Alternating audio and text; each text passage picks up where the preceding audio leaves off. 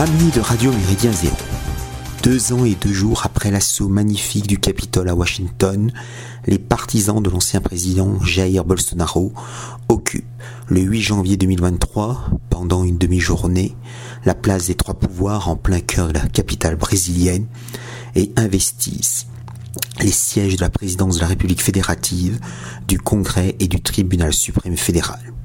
Le même jour, des centaines d'exilés manifestent dans les rues des grandes villes françaises, dont Paris et Lyon, pour mieux attirer l'attention en faveur de l'actuelle déstabilisation en Iran et inciter l'opinion publique à pousser le gouvernement français dans un soutien plus explicite à la subversion.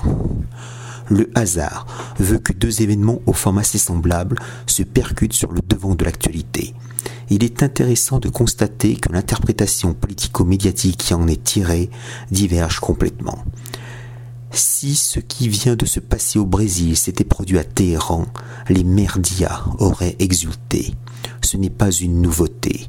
Les gilets jaunes français, les festivaliers impromptus du 6 janvier 2021, les camionneurs de la liberté au Canada qui organisaient des pique-niques bon enfant n'ont jamais bénéficié de la bienveillance du système occidental d'occupation mentale. À peine investi, le président brésilien Luis Inácio Lula da Silva parle de vandales fascistes et réclame une répression impitoyable envers les responsables directs et indirects de cette journée d'agitation qui confirme la profonde division de ce pays.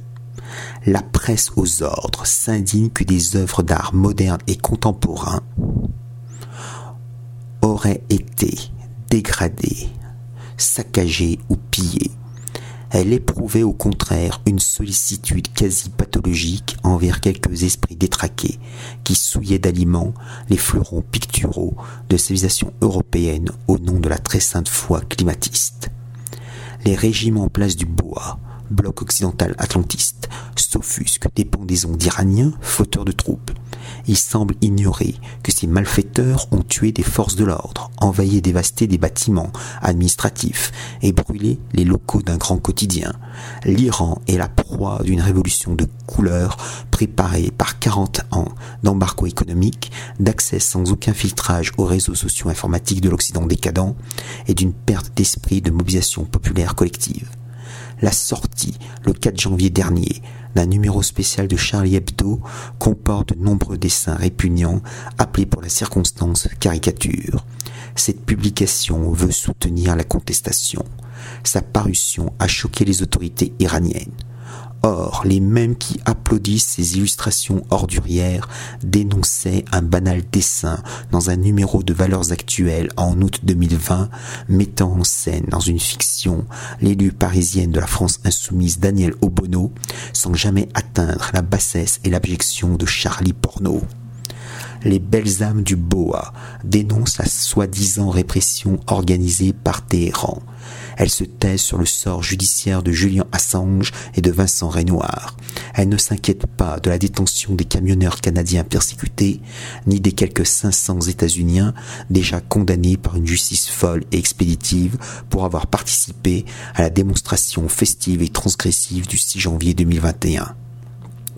Face à la vive réaction de l'Iran qui condamne cette agression visuelle, le Quai d'Orsay a répliqué par un communiqué qu'en France existe la liberté de la Vraiment? Le ministère hexagonal des Affaires étrangères ne sait peut-être pas que l'hebdomadaire Rivarol a perdu sa commission paritaire et qu'on a retiré à François son agrément de service de presse en ligne. Contrairement aux médias de grand chemin, hyper subventionné qui ne se préoccupe pas du sort des Français, ces deux titres expriment une réelle hostilité à la clique dirigeante en place. Malgré leur indéniable vandalisme progressiste, les émeutiers iraniens sont du côté du bien occidental. En revanche, les protestataires brésiliens appartiennent aux forces du mal.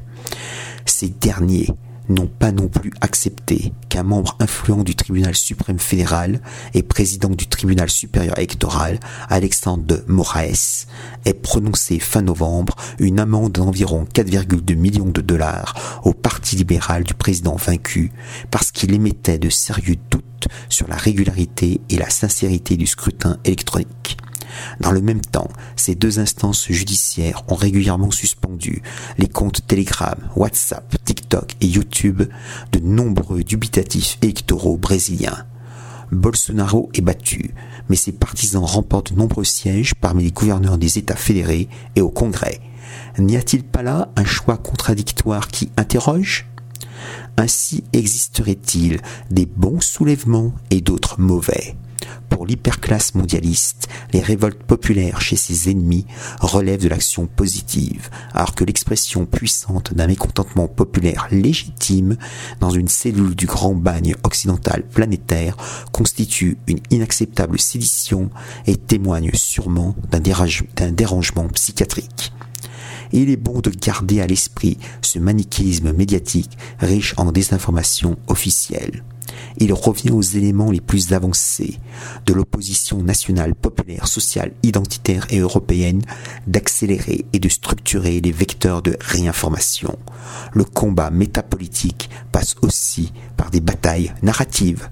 Salutations flibustières